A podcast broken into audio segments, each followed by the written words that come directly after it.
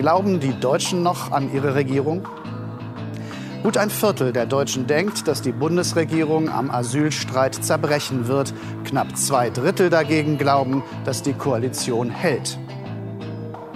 Für die CSU geht es auch zu Hause in Bayern um viel. Denn bei der Landtagswahl im Oktober steht die absolute Mehrheit auf dem Spiel. Eine klare Mehrheit der Deutschen sieht darin auch den Hauptgrund für die kompromisslose Linie der Partei im Flüchtlingsstreit. Es war 3 Uhr morgens, als begeisterte Erdogan-Anhänger in Ankara ihr Idol endlich bejubeln konnten. Wieder steht Erdogan als Sieger da. Und sie alle wollen ihn als starken Führer, der nun als machtvoller Staatschef und mit der absoluten Mehrheit im Parlament regieren kann. Sein Volk, so Erdogan, habe gestern der ganzen Welt eine Lektion in Sachen Demokratie erteilt.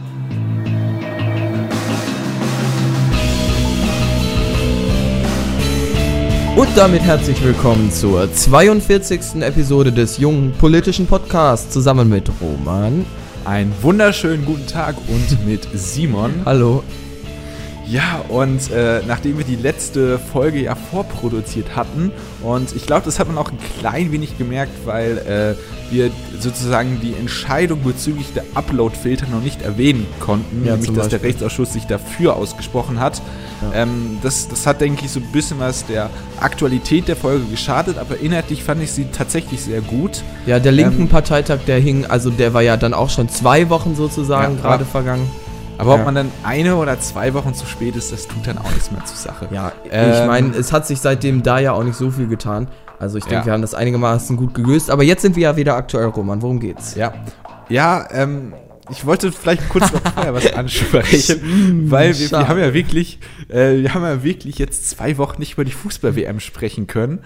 Und, oh, äh, natürlich. Ja, aber ich hätte es wissen ist, müssen. Ist nichts passiert. Also, ne, nee, außer stimmt. dem äh, sang- und klanglosen Ausscheiden der Niederlande äh, ist alles tutti frutti sage ich ja, ich glaube, genau, wir sind auch absolut auf Achtelfinal, äh, eigentlich auf Weltmeisterschaftskurs, kann ja. man schon so sagen.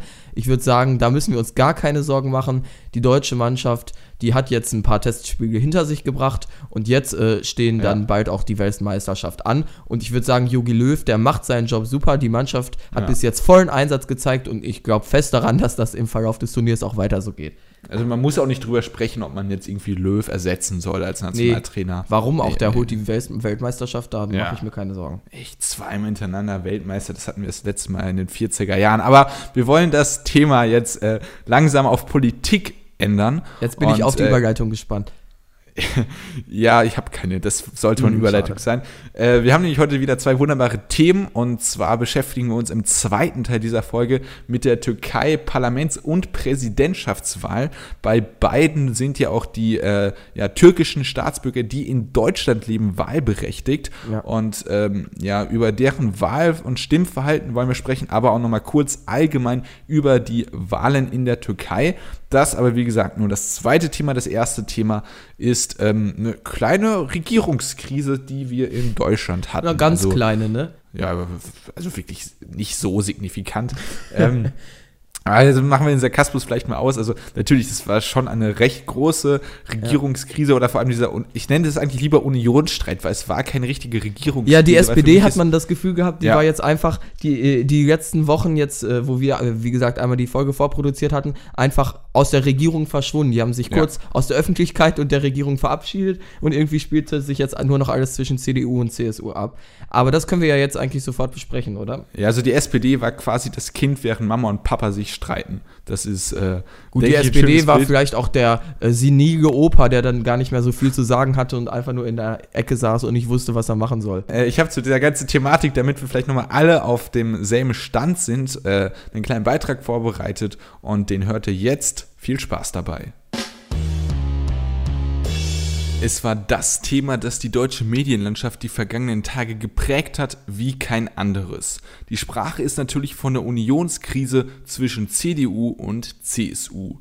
Während der vergangenen unionsinternen Turbulenzen wurden unter anderem Seehofers Posten als Innenminister, Merkels Richtlinienkompetenz und auch ihre Kanzlerschaft in Frage gestellt.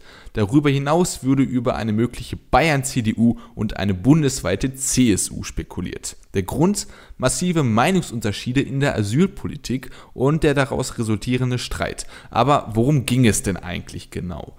Die CSU in Person von Bundesinnenminister Horst Seehofer wollte Flüchtlinge, die bereits in einem anderen EU-Staat registriert sind, an der deutschen Grenze zurückweisen.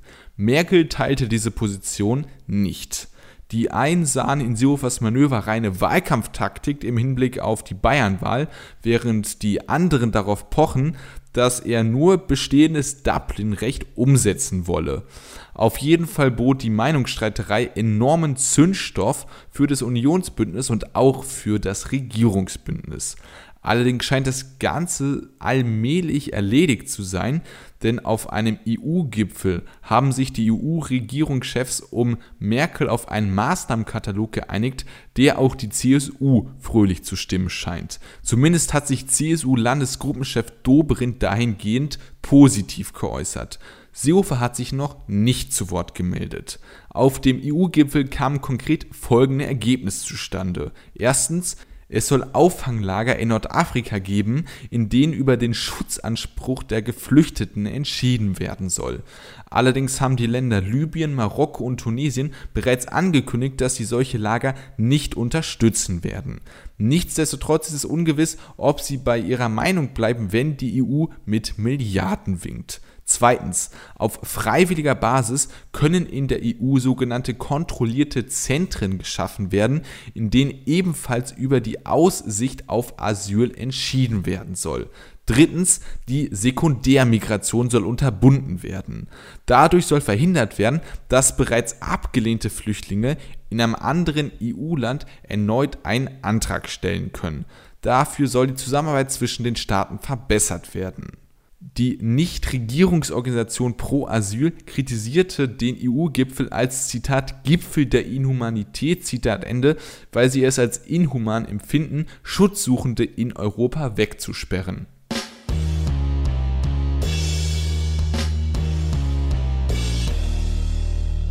Ja, Simon, eine Bayern-CDU, wäre das etwas für dich, der nicht in Bayern wohnt? Oder würdest du sagen, ne, ich, ich bleibe da lieber bei meiner guten alten CSU und äh, eine CDU in Bayern, die brauche ich nicht? Die Frage mir zu stellen, ist tatsächlich, glaube ich, die äh, schlechtmöglichste Idee, die du, die du machen kannst, weil ich A nicht in Bayern wohne ja. und B niemals weder CDU noch CSU wählen würde. Niemals. Von daher hast du, ich glaube, du hast wirklich den schlechtmöglichsten äh, Partner für deine, äh, für diese Frage, die gerade ausgesucht.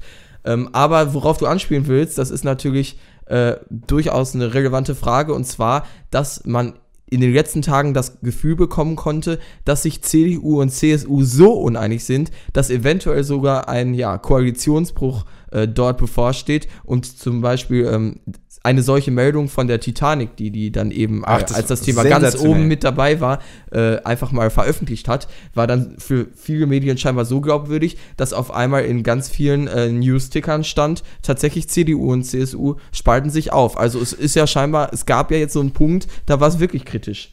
Vor allem äh, gab es auch Journalisten, die diese Frage während der Regierungspressekonferenz gefragt haben. Und das finde ich ist das Geniale an so einer Aktion, dass äh, es einfach irgend so eine kleine satirische Aktion schafft, die ganze äh, Medienarbeit über den Haufen zu werfen und für zwei, drei Minuten einfach, ja, nicht komplettes Chaos wäre übertrieben, aber auf jeden Fall Verunsicherung zu schaffen. Ja. Das finde ich ist wirklich sensationell. Vor allem, weil wenn man sich das im Detail anguckt, die äh, äh, ja auf einen Tweet von einem Titanic-Redakteur reingefallen sind. sind. Einfach, ja, das ist ja das Absurde. Ja. Also da sieht man, wie wenig Aufwand es inzwischen braucht, um solche Falschmeldungen zu verbreiten. Das hat, das ich glaube, Sensationswahn. Genau, der Titanic-Redakteur hatte halt einfach einen blauen Haken und hat sich, glaube ich, dann in HR, was war das? Hessenschau, Tagesschau oder ja, so genau. umbenannt, hat das gepostet und zack, war es irgendwie bei Reuters und in allen möglichen äh, Abnehmern dann die Nachricht. Und da hat man gesehen, also die, zumindest die Medienlandschaft war zu dem Zeitpunkt halt wirklich so darauf gepolt, dass dieser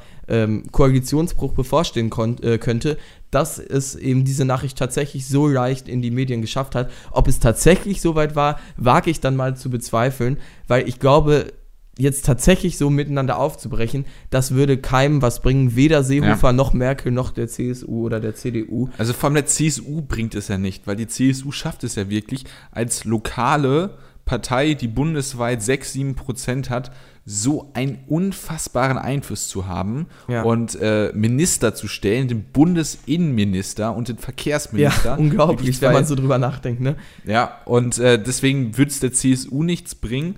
Und äh, ich weiß nicht, also die CDU hat das traditionell immer schon so und wird da wahrscheinlich auch in der Wählergunst jetzt nicht steigen, wenn sie da mit der CSU äh, das äh, aufbrechen, vor allem jetzt in Bayern nicht, wenn sie da wirklich mit der Bayern-CDU antreten sollten, wenn das denn so gewesen wäre, alles im doppelten und dreifachen Konjunktiv.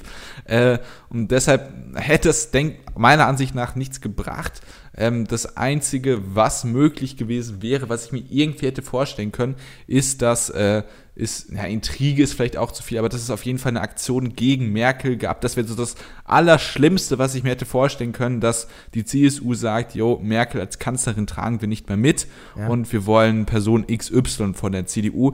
Das hätte ich mir im entferntesten noch vorstellen können, aber eine, ein Aufkündigen des Unionsbündnisses absolut nicht. Ja, und, es ist ja äh, im Prinzip auch äh, absurd, wenn man überlegt, dass es ja eigentlich nur in einer Frage auch jetzt an einem gewissen Punkt diesen ja. Konflikt gibt. Es ist ja nicht mal so, dass Angela Merkel oder äh, die CDU ja, sagt, wir lassen alle Flüchtlinge unkontrolliert in die Grenzen, kommt alle her. Das ist ja nicht mal die Position der CDU. Im Gegenteil, auch Angela Merkel will die Zuwanderung ja. regulieren. Und dass man da dann, weil Horst Seehofer jetzt aktuell eben wahrscheinlich auch äh, die CSU an sich, weil dort bald Landtagswahlen in Bayern bevorstehen, diesen einen Punkt irgendwie durchsetzen wollen, dass man dann tatsächlich mit der Koalition bricht, das hätte für mich einfach keinen Sinn gemacht.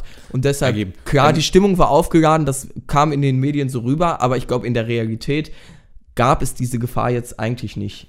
Also ich würde dir nicht zustimmen, dass es nur, also es ist faktisch nur ein Punkt, ja, aber es ist ein sehr prestigeträchtiger Punkt. Also für mich ja, ist das ist eine Art Klimax gewesen. Das heißt, von, von, von äh, von Kritik an Merkels offenen Grenzen, in Anführungszeichen, äh, zur Obergrenze, zu den Ankerzentren, zur Zurückweisung an der Grenze. Es ist für mich so ein politischer Klimax, wo, äh, wo, wo Seehofer am Ende das Gesicht nicht verlieren wollte und deswegen auf so direkten Konfrontationskurs gegangen ist. Ja. Und äh, das ist für mich, denke ich, natürlich Wahlkampftaktik gewesen äh, aufgrund der Bayernwahl.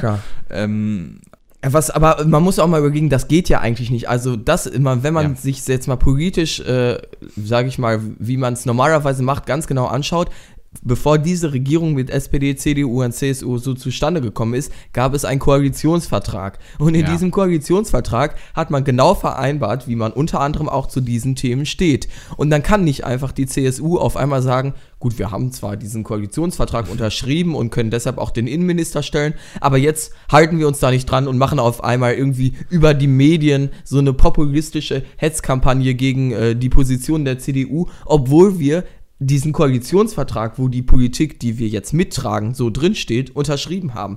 Also und das geht obwohl nicht. Merkel auch am längeren Hebel setzt, weil in Deutschland hat die Bundeskanzlerin ja die Richtlinienkompetenz und äh, damit wäre sie am längeren Hebel gewesen hätte sagen können, jo, Minister macht das so, wie ich das will, ich habe die Richtlinienkompetenz ja. und im schlimmsten Fall hätte sie die Möglichkeit, den Minister zu äh, entlassen. Das ist zum Beispiel auch etwas, was ich mir hätte im entferntesten vorstellen können, aber was mhm. jetzt auch nicht so real. Ich glaube also, nicht. Es ist schon realistischer gewesen, als das, äh, als das CSU Frau Merkel stürzt, aber äh, so richtig vorstellen kann ich es mir auch nicht. Also ich denke, da da, da gab es auf jeden Fall eine, eine harte Meinungsverschiedenheit, bei der beide oder vor allem Seehofer auf harten Konfrontationskurs gegangen ist, um äh, Merkel zu zeigen, yo, ich möchte meins durchsetzen und wenn ich das nicht schaffe, dann verliere ich mein Gesicht und das ist etwas, was ich mir nicht leisten kann. Deswegen muss das auf jeden Fall so passieren, was es ja, Achtung, Spoiler, schlussendlich auch in etwa so passiert ist.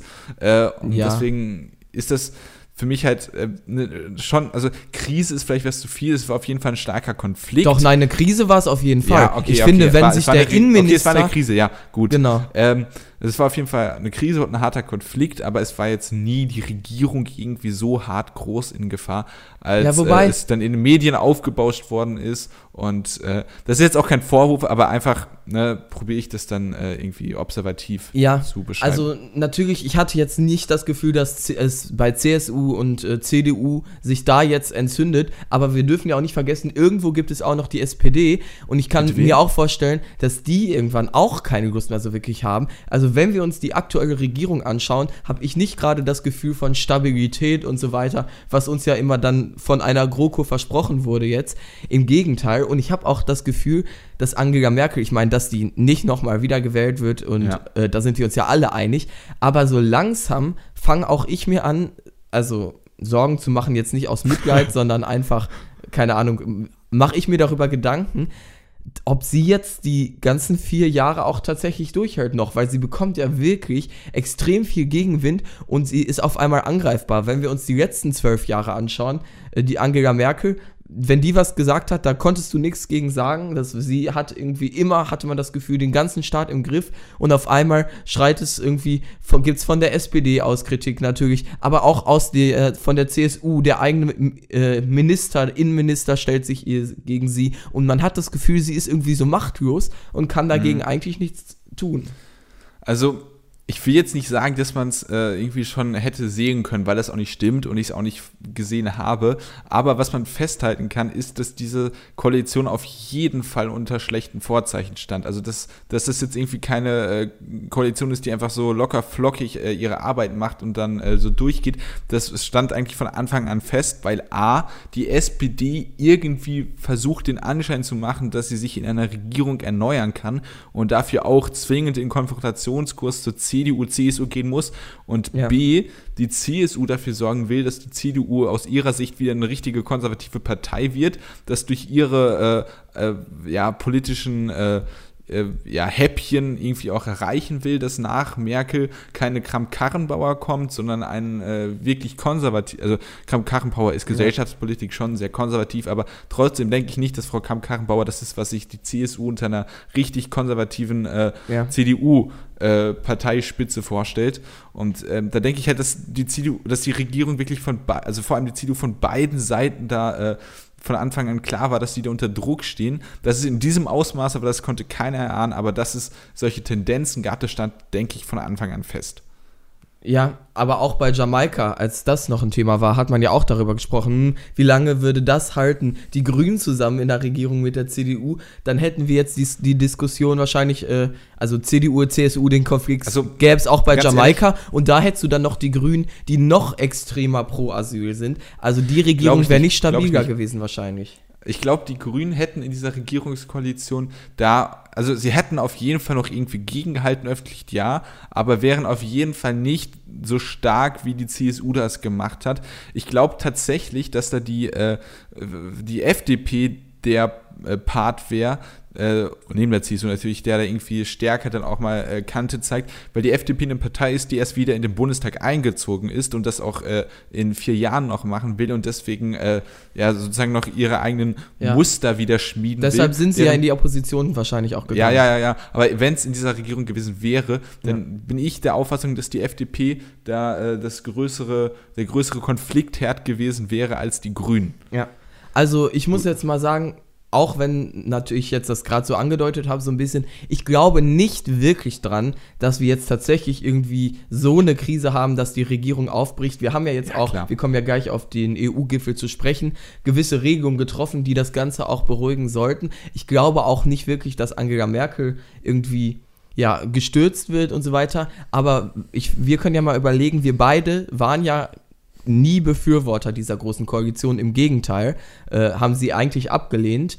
Ähm, wenn sich jetzt die Möglichkeit ergäbe, Roman, dass diese Regierung mhm. aufbricht äh, und es Neuwahlen gibt, fändest du das mhm. gut oder willst du jetzt, wo wir die GroKo einmal haben, auch, dass sie bis zum Ende durchregiert? Also ich muss jetzt erstmal überlegen, was ich denn immer für eine Position hatte. Ich hatte ja ursprünglich aber die Position, ich bin gegen die GroKo, weil ich für eine Minderheitsregierung bin. Und Stimmt, das, das war, Roman wollte immer die, ja. äh, die Minderheitsregierung, ich erinnere ja. mich. Äh, Wäre ich, wär ich auch immer noch dafür, also habe ich mich nicht geändert. Äh, aber jetzt in dieser Lage ist eine Minderheitsregierung halt äh, schon denkbar unwahrscheinlich. Also, ja, das ist wirklich unwahrscheinlich. Das heißt, es wird tatsächlich zu Neuwahlen kommen. Und ob ich mir das so wünsche, du merkst, dass ich gerade Zeit ja. will. Ähm, also, also ich denke, dass wirklich Frau Merkel ihren Zenit erreicht hat und äh, den hat sie schon längst überschritten. Ja, ja, ja, ja. Auch schon vor Jahren. Aber ja, also was ich damit sagen will, dass wenn Frau Merkel jetzt die Kanzlerschaft wie auch immer verliert, hätte ich kein großes Problem mit, auch wenn wir einen noch konservativeren Kanzler dann bekommen würden, weil ich mir denke, dann ist die CDU wieder eine CDU und dann kann die SPD auch wieder SPD sein. Das ist dann so mein Ding. Ja, aber du siehst das und jetzt so politikwissenschaftlich irgendwie, dann können sich endlich die großen Volksparteien wieder voneinander abgrenzen und dann werden die Ränder auch wieder schwächer. Ist das Schlimme daran? Nein, nein, was, also was ich sagen möchte, das ist auf lange Sicht wünsche ich mir das auch, dass wir jetzt theoretisch gesehen eine konservative CDU haben, damit wir eine SPD haben, die, sich davon abgrenzen kann und so weiter. Aber auf kurze Sicht würde das, also würde, glaube ich, so ein, wenn jetzt tatsächlich äh, Neuwahlen stattfinden, das bedeuten, dass die AfD noch weiter, extrem weiter wächst, vielleicht sogar über 20 Prozent kommen würde, die SPD überholen würde. Und dann ständen wir auf einmal, also ich meine, wir konnten ja dieses Mal schon Rot-Rot-Grün vergessen, dann könntest du es komplett vergessen und auf einmal müsste sich die CDU Gedanken machen, wie sie eigentlich mit der AfD dann umgeht, wenn man eine Regierung bilden möchte. Und auch Jamaika kann ich mir nicht vorstellen, würde auf einmal funktionieren. Also wenn jetzt tatsächlich Neuwahlen stattfinden würden, wir ständen vor einer Aufgabe, die nicht zu lösen wäre. Also egal, wie ich die Parteien zusammenwürfeln würde, ich wüsste keine Regierung, die zustande kommen könnte. Ich habe ja ich habe gerade mal äh, eine Sonntagsfrage aufgemacht, was natürlich, natürlich ist, sind die aktuellen Umfragenwerte wären in dieser Situation nicht übertragbar, ja, weil eben. das sind einfach ganz andere Vorzeichen wären und natürlich hätte die AfD Zulauf, aber ich übertrage sie trotzdem. Ähm, und äh, da sieht man, dass äh, zum Beispiel die Große Koalition also vom Wahlergebnis her wirklich nur auf genau 50 Prozent der Stimmen kommt. Es wären im Parlament wegen der sonstigen dann etwas mehr als 50 Prozent der Sitze, äh, aber es ist durchaus. Und das würde sie bei Neuwahlen nicht mehr kriegen, glaube ich. Ja. Und äh, das, also ich würde im Fall von Neuwahlen, ähm, was ich interessant fände, wäre, wie nennt man die noch? Das ist, glaube ich, eine Kenia-Koalition. Das heißt wirklich aus CDU, SPD und Grünen. Das ist eine Regierung, die äh, ich da durchaus interessant fände, was aber auch gänzlich unrealistisch ist, weil man die CSU Ohne dann irgendwie. Die CSU da, dann. Ja, und äh, Ha, ich weiß es nicht. Also, ne, also ich Was ich denke, damit nur sagen möchte, ja, es ja. gibt jetzt so Leute auch irgendwie, ich habe zum Beispiel Jakob Augstein, so linke Publizisten, die irgendwie äh, jetzt aktuell auf dem Weg sind. Ja, Angela Merkel, wenn die weg ist, ist doch eigentlich alles gut und so weiter. Können, äh, ich weiß jetzt nicht, ich gebe dir jetzt natürlich nicht akkurat mhm. wieder, aber es gibt durchaus auch die Stimmung aus dem linken Bereich, nicht nur von rechts, dass man Angela Merkel ja immer schon loswerden wollte und dass, wenn sich jetzt die Gelegenheit ergibt, dass das doch erstmal nichts Schlechtes wäre. Aber auch ich als eher linker Mensch, ich wüsste nichts Besseres aktuell, als diese große Koalition jetzt, wo wir sie haben. Ich hätte mir Jamaika gewünscht, deshalb, weil dann die SPD sich hätte erneuern können auf lange Sicht ähm, und ja, dann auch in Zukunft vielleicht ordentliche linke, starke Kräfte wieder da gewesen ja, Vor allem, weil sich die FDP. Aber aktuell, ja. Weil sich die FDP dann in Jamaika auch irgendwie verloren hätte und wieder unter 5% fallen ja. würde, das wäre herrlich, also, ich weiß. Ähm, wir waren halt nach dieser Wahl, ähm, saß, standen wir nicht vor, also diese Wahl, sag ich mal, war kein Ausspruch für die linken Kräfte. So. Das, das heißt, da jetzt von irgendwie Rot-Rot-Grün zu träumen, das war ja von Anfang an klar, dass das nicht funktioniert. Und deshalb hätte ich mir eben gehofft, dass die SPD in der Opposition wieder stark wird. Dass äh, die Chance haben sie jetzt nicht genutzt. Aber jetzt ist es auch zu spät, einen Rückzieher zu machen. Jetzt müssen sie irgendwie durchhalten, die paar Jahre. Und ich glaube auch noch dran, dass es was wird. Ich glaube auch, dass sich jetzt äh, diese äh, große Flüchtlingskrisenfrage so langsam dadurch legen wird, dass die CDU auf CSU-Kurs kommen wird, eher, vermute ich. Ähm, und dass es sich so einigermaßen äh, legen wird. Und ja, was dann bei nächsten Wahlen wieder passiert, das können wir natürlich äh, nicht wissen. Aber also das als Abschlussstatement, ich glaube, die CDU wird auf CSU-Kurs eher gehen als umgekehrt und ja. so wird sich dann die Krise einigermaßen widerlegen. Äh, ja. Ja, wie ähm, siehst du das? Ja, also bei Neuwahlen verstehe ich auf jeden Fall deine Argumentation und was ich aktuell interessant finde, die Grünen sind bei 15 Prozent. Das hatte ich nie so richtig auf dem Schirm. Die sind richtig stark geworden. Ja, die, ähm, das sind die also, ganzen äh, SPD-Wähler, denke ich mal, die enttäuschen. Ja. Ähm, aber was ich, also zu deiner, also Neuwahlen wären auf jeden Fall aktuell gefährlich. Ähm, und also die eine Hoffnung, die ich bei Neuwahlen gehabt hätte, ist, dass es dann zu einer schwarz-grünen Minderheitsregierung kommt, was dann aber widersprüchlich zu meiner äh, ersten Aussage ist, dass ich ja einen konservativen CDUler will, was ja mit einer grünen Partei eigentlich nicht möglich sein sollte. Deswegen widersprechen sich die beiden Aussagen und ich wollte es eigentlich nur mal kurz so aufskizzieren. Ja. Deswegen muss ich auch sagen, ich bin verzweifelt, habe keine bessere Idee.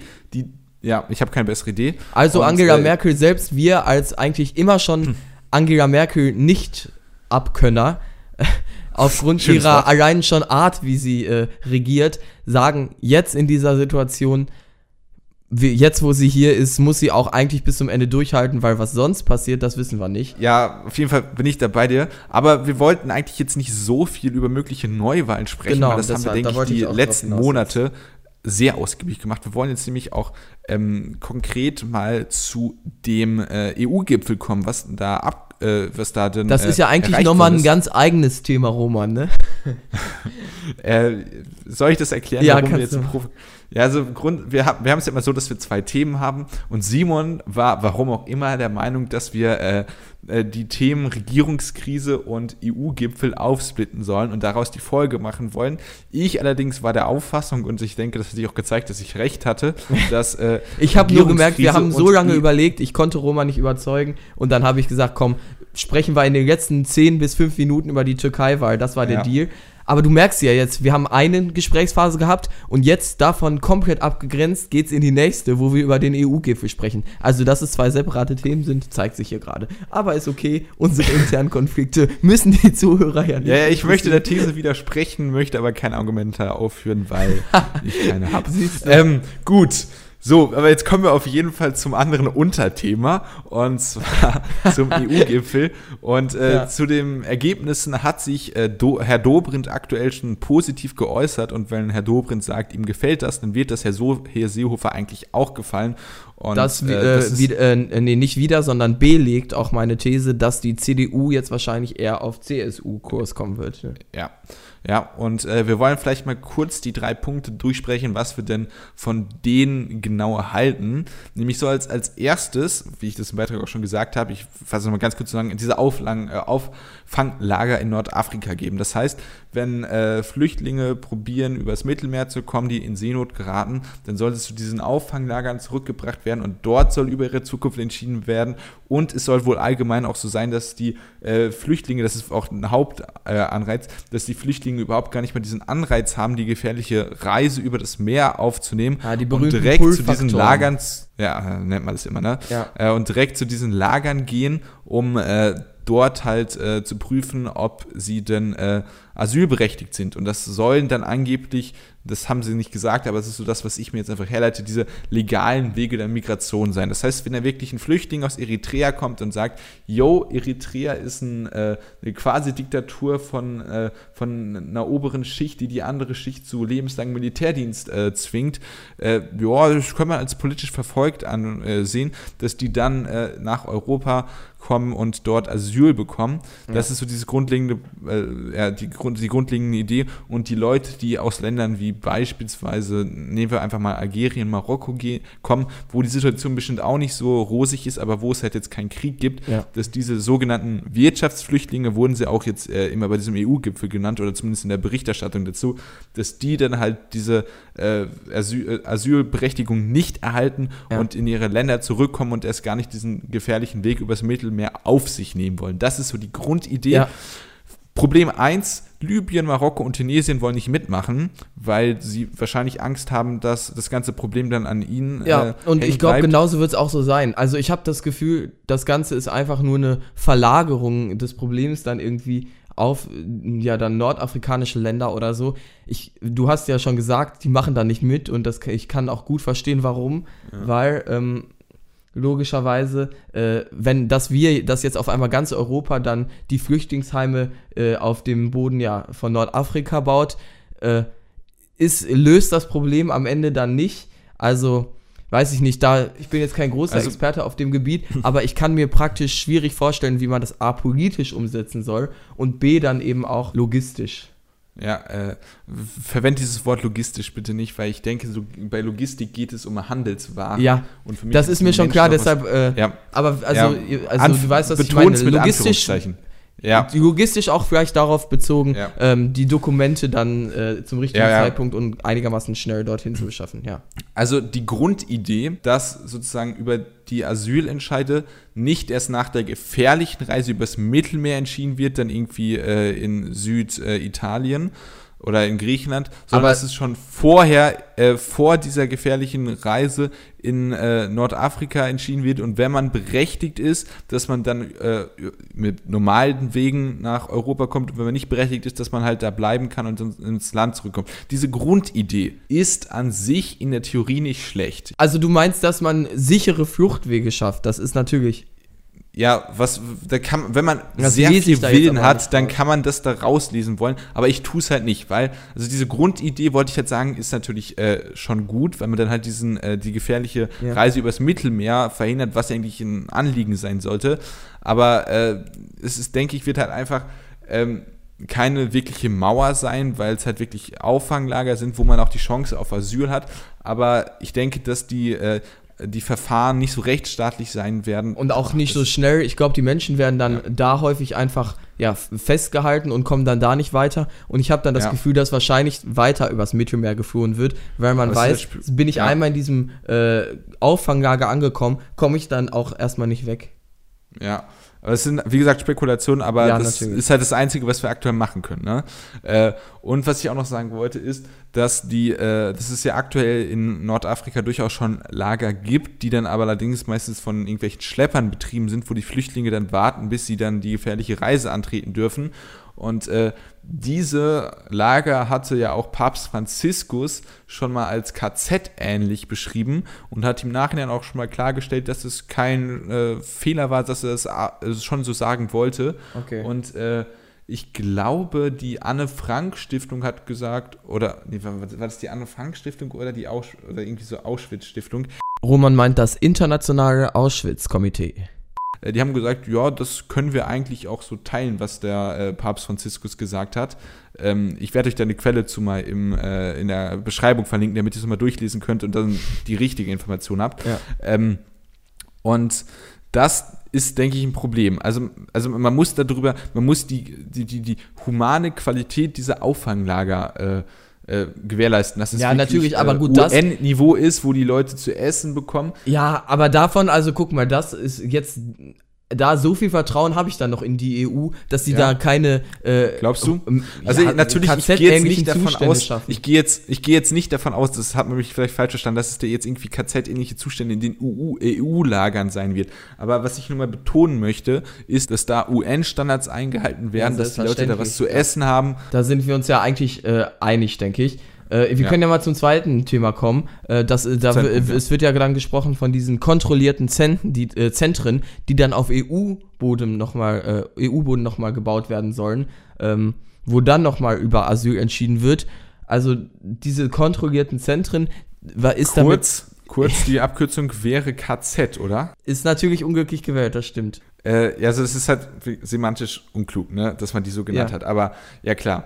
Äh, das, das, aber das ist für mich eigentlich dieses, das ist eigentlich quasi Ankerzentren, oder? Siehst du den großen Unterschied? Ja, nee. Ja, und also ich finde es uncool, Flüchtlinge, die geflüchtet sind, äh, irgendwie gefängnisähnlich zu halten. Äh, ja. Und da habe ich das Wort halten. Da dann über Asyl verwendet. entschieden wird. Und wir wissen ja, das ja. dauert teilweise irgendwie dann ja. relativ lange, auch in Deutschland. Ja, die Sekundärmigration soll unterbunden werden. Und äh, das habe ich im Beitrag auch schon erwähnt. Das ist sozusagen, Prinzip ist folgendes. Ein, äh, äh, es ist ja so faktisch, also ist, rein theoretisch ist es ja so, dass der Schengen-Raum, dass es im Schengen-Raum überall einheitliche Standards geben soll.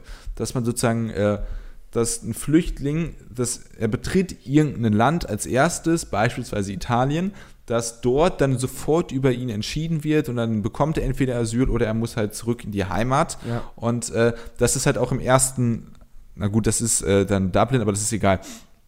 Ähm, aber auf jeden Fall soll halt äh, verhindert werden, dass ein Flüchtling zuerst in Italien, dann in Österreich, dann in Deutschland, dann in Frankreich, dann in Spanien Asyl, äh, einen Asylantrag stellt und dann guckt, ja, wo werde ich denn angenommen? Ja. An sich ist es ja gut, dass es dann äh, einheitliche Standards in der EU geschaffen, geschaffen werden, weil selbst in Deutschland ist es ja äh, in den unterschiedlichen Bundesländern so, dass man unterschiedliche Anerkennungsquote pro Herkunftsland hat. Ja, deshalb meine ich, ähm, das äh, ist halt, also ich, das lese ich aus dem Punkt jetzt noch nicht. Hier steht halt nur, dass man, wenn man in Deutschland abgelehnt wurde, nicht mehr in Spanien Asyl beantragen ja. kann und umgekehrt. Die Problematik ist aber, dass halt ganz andere Standards eben herrschen in den verschiedenen mhm. Ländern und auch in den verschiedenen Bundesländern teilweise. Das heißt, wenn vorher jemand in Ungarn abgelehnt wurde, würde ich teilweise sagen, ich kann mir durchaus vorstellen, dass wir denen in Deutschland auch zu Recht Asyl gewähren würden. Und ähm, deshalb, wenn man das so einführt, was ich grundsätzlich natürlich für sinnvoll halte, weil Leute, die halt eindeutig nirgendwo in der EU Asyl bekommen, halten den ganzen Betrieb dadurch natürlich nur auf, wenn sie überall Asyl beantragen. Ja. Aber wie gesagt, dann brauchen wir auch wirklich einheitliche Standards und auch meiner Ansicht nach ja. natürlich humane einheitliche Standards, damit man das so auch in die Tat umsetzen kann. Da verstehe ich deinen Punkt. Äh, es wurde gesagt, dass man dafür auch die Zusammenarbeit zwischen den Staaten verbessern soll. Ich weiß es nicht, auch wieder so eine Floskel, Floskel ja. ob das eine Floskel ist oder ob das irgendwie dein, deine berechtigte Kritik irgendwie äh, äh, ja, erlöschen würde. Äh, aber das muss man dann, denke ich, sehen. Und prinzipiell bin ich halt auch dafür, aber ich, deine Kritik ist mehr als nur angebracht. Ja. Und äh, deswegen können wir vielleicht so Revue passierend sagen zu diesem Ganzen, dass, ähm, dass es auf jeden Fall Grundpunkte gibt, die, deren Sinne ich verstehen kann. Also die Reise übers Mittelmeer verhindern, inwieweit es dadurch denn wirklich passiert, das ist natürlich eine andere Frage. Simon hatte auch berechtigterweise äh, gesagt, dass wenn man weiß, dass diese Auffanglager eigentlich sinnlos sind. Ja, ich würde sagen, wir haben das im Großteil, sehen wir das ja doch ganz kritisch. Also von mhm. diesen Ankerzentren oder kontrollierten Zentren halten ja. wir nicht so viel. Auch die Auffanglager habe ich das Gefühl, das wird nicht so richtig funktionieren. Und äh, dass Sekundärmigration unterbunden werden soll, macht grundsätzlich natürlich Sinn, aber dann brauchen wir in der EU humane und einheitliche Standards. Wenn ja. das geschehen ist, dann wird es, glaube ich, auch leichter, ähm, so ja, gemeinsam mit Flüchtlingen umzugehen. Aber das setzt voraus, dass die EU jetzt plötzlich anfängt, beim Thema Flüchtlinge zusammenzuarbeiten und nicht mehr auf nationale Lösungen zu setzen. Und ich habe bis jetzt noch das Gefühl, dass es, äh, dass Ungarn und so nicht das Interesse daran haben, die Asylstandards äh, von Deutschland und so weiter äh, zu übernehmen. Also, oder ja, nach einheitlicher Asylpolitik habe ich das Gefühl, sieht es aktuell nicht aus in der EU. Von daher bin ich da mal gespannt. Ja. Wir können ja jetzt mal noch zum nächsten Thema kommen, eigentlich, oder? Ja, genau. Also das nächste Thema, obwohl man jetzt das Gefühl hat, die Folge ist schon vorbei, ne? Wir kommen zeitlich perfekt raus. Ah, jetzt ist wieder mal dieser Seitenhieb gegen mich, ne? Aber das dank Roman sprechen wir jetzt nochmal fünf bis zehn Minuten über die Türkei-Wahlen. Was da eigentlich los gewesen, das erfahrt ihr jetzt nochmal in diesem Beitrag. Am Sonntag letzter Woche, dem 24. Juni, fanden die Parlaments- und Präsidentschaftswahlen in der Türkei statt. Mit 52,6 Prozent konnte der amtierende Präsident Erdogan die Präsidentschaftswahlen bereits in der ersten Runde für sich entscheiden. Sein stärkster Konkurrent Muharrem Ince kam auf 30,6 Prozent. Er erkannte den Sieg Erdogans an, beklagte sich trotz allem aber über eine unfaire Wahl. Bereits in Episode 44 sprachen Roman und ich über die vorgezogenen Präsidentschaftswahlen und spekulierten, dass Erdogan aufgrund einiger inländischer Probleme seinen Sieg für die ursprünglich im November 2019 geplanten Wahlen gefährdet sah. Tatsächlich konnte er bei dieser Wahl sein Ergebnis im Vergleich zum letzten Mal sogar ganz leicht verbessern. Seine Partei AKP erzielte allerdings einen Verlust von knapp 7% im Vergleich zum letzten Mal. Erwähnenswert ist auch noch, dass die pro-kurdische HDP die 10%-Hürde trotz massiver Bekämpfung mit 11,7% überwinden konnte. Die in Deutschland lebenden wahlberechtigten Türken wählten Erdogan mit einer überwältigenden Mehrheit von 65%. Wie kommt es zu dieser deutlichen Diskrepanz zwischen In- und Ausland? Das ist eine der Fragen, die wir jetzt nach der Wahl diskutieren wollen.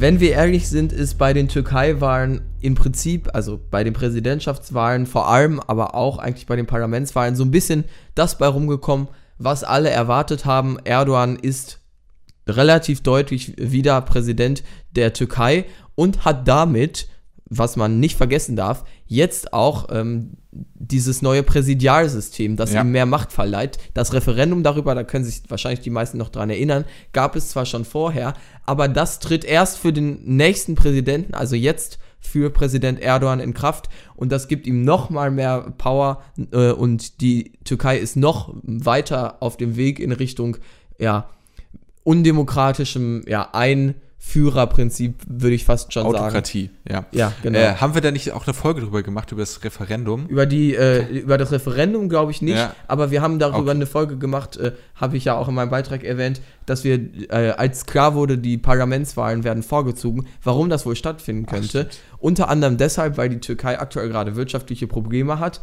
Und ah. ich glaube auch, also die Parlamentswahlen sonst wären im November 2019 geworden, äh, gewesen wenn wir uns da nochmal wieder hören, kann ich mir vorstellen, dass tatsächlich in der Zwischenzeit durchaus äh, ja so ein bisschen Tamtam -Tam da ist bei was äh, ja Richtung Erdogan, weil die Türkei also aus unserer Sicht auch äh, hauptsächlich politisch, aber auch in anderen Punkten wirtschaftlich nicht auf dem besten Weg ist. Also das war ein politisch kluger Move von Erdogan, jetzt die Wahlen vorzulegen.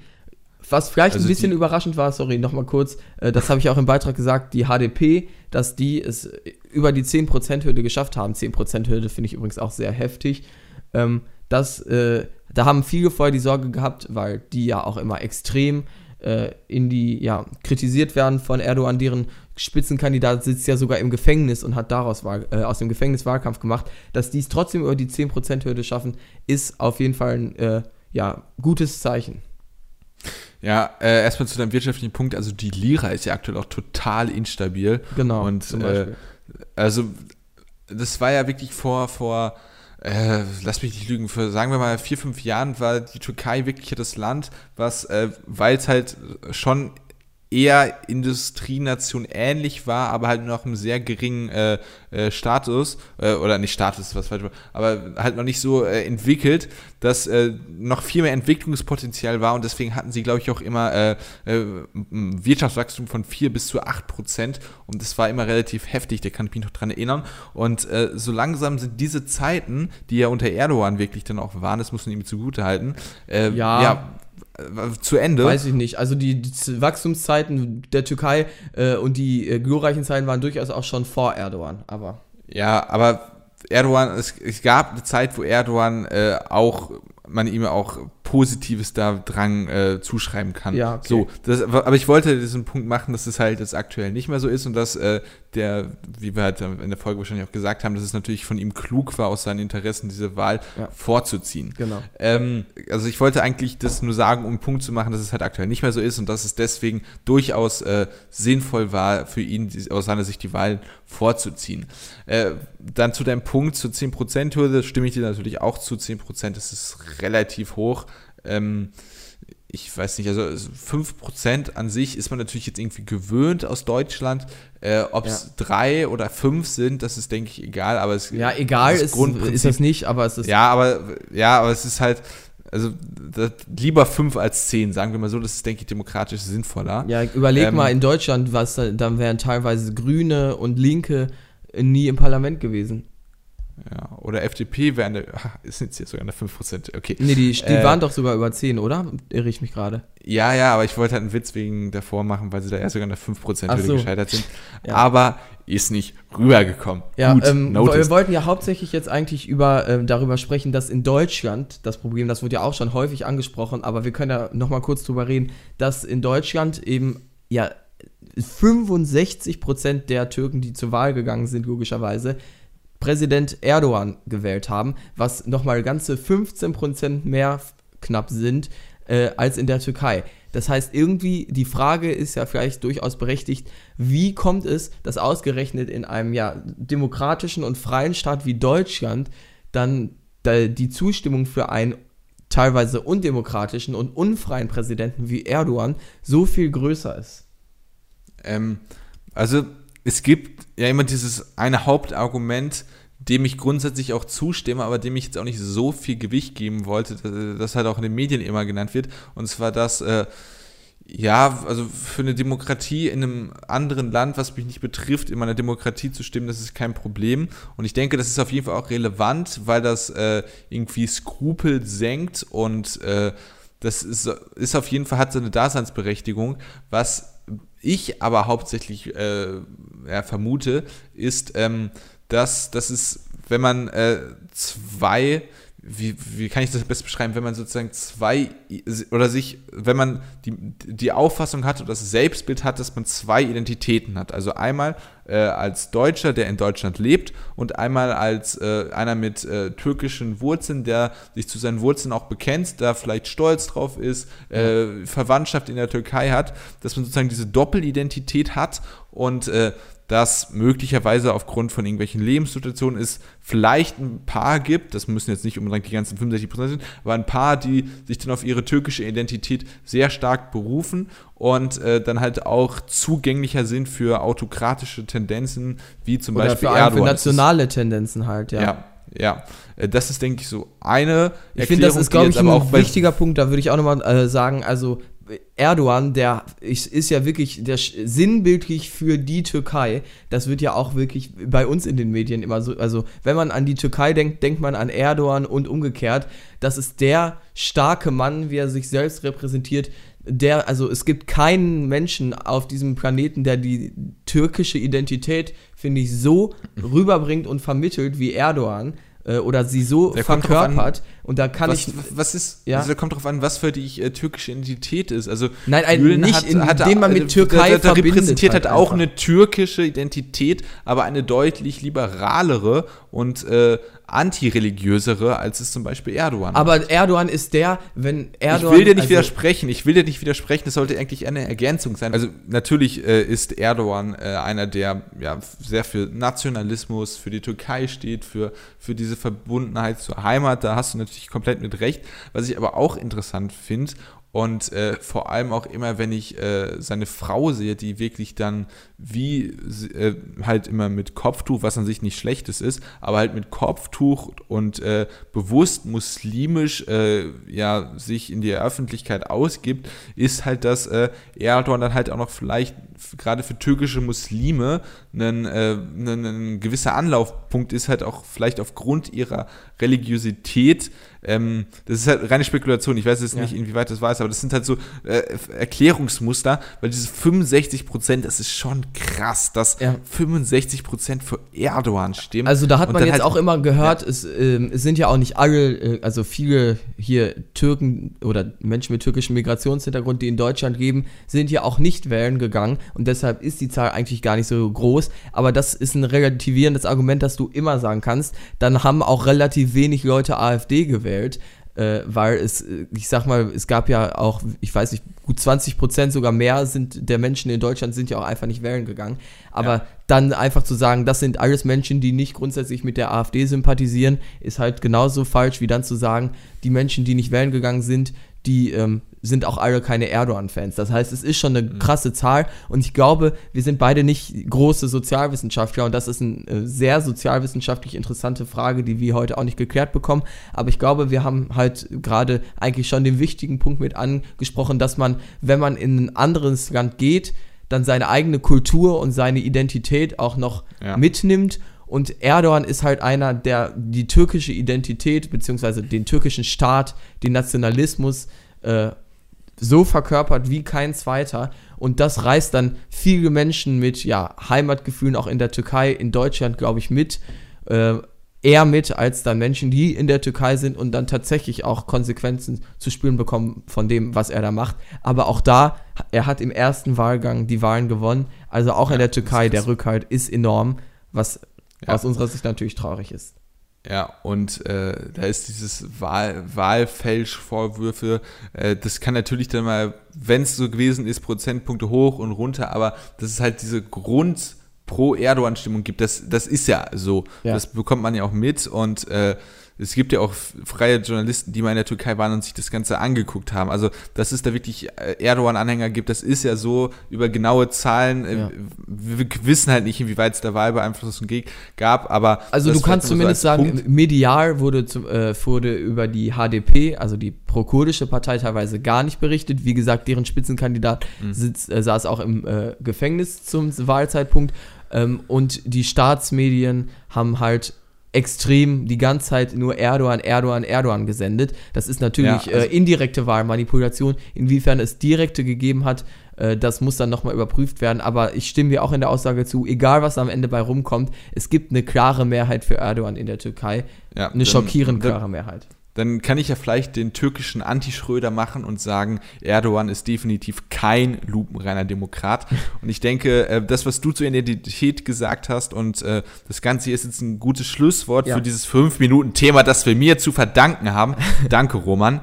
Äh, das fand ich aber trotzdem interessant. Und ähm, damit können wir diese Folge dann aber auch langsam beschließen.